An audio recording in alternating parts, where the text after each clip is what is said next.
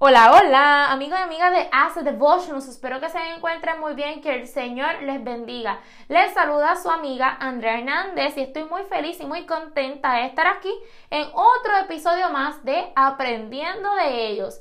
Y hoy vamos a estar hablando sobre la pureza del almiño. Acompáñame.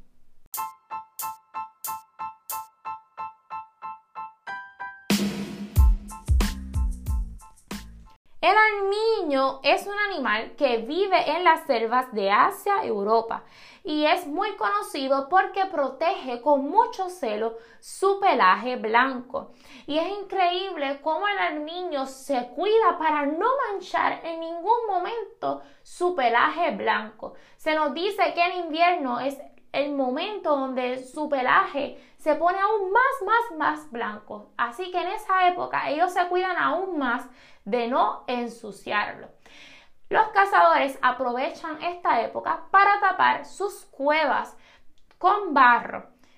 de esta forma, cuando el armiño va a entrar a su cueva, se topa que está tapada con barro y como ellos no se ensucian, no quieren ensuciarse, pues entonces no excavan ni enfrentan ¿verdad? la situación de abrir su cueva, sino que prefieren luchar con los perros cazadores y con los cazadores y perder su vida antes de ensuciarse.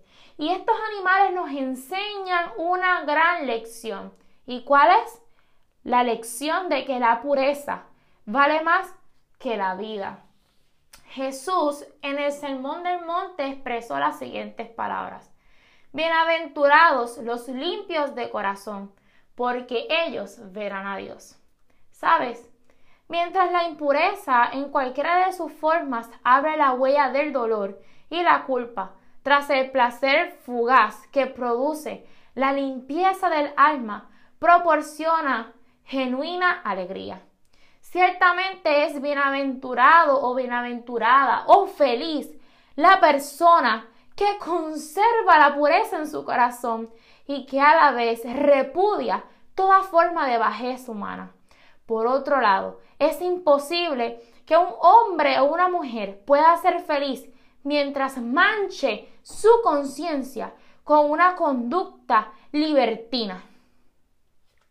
El sabio Salomón expresó en el libro de Proverbios capítulo 4 versículo 23 las siguientes palabras sobre toda cosa guardada, guarda tu corazón, porque de él mana la vida. Y aquí no estamos hablando del corazón que bombea sangre, no. Nos referimos a la mente, al pensamiento, que es el espíritu. Y solo este se puede conservar puro y libre de maldad cuando Dios es la persona, es quien lo dirige y lo controla.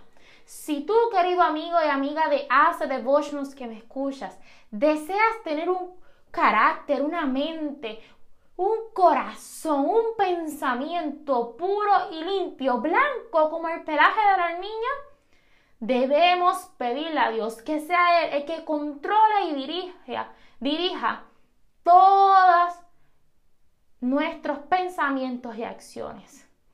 Para de esta forma poder ver a Dios, para de esta forma alcanzar la verdadera felicidad. Que el Señor te bendiga, querido amigo y amiga de Ace Devotions, y que en este día y siempre podamos pedirle al Señor que nos limpie, que nos blanquee, así como el pelaje de las niñas. Será hasta el próximo episodio de Aprendiendo de ellos. Fue con ustedes Andrea Hernández. Bye bye.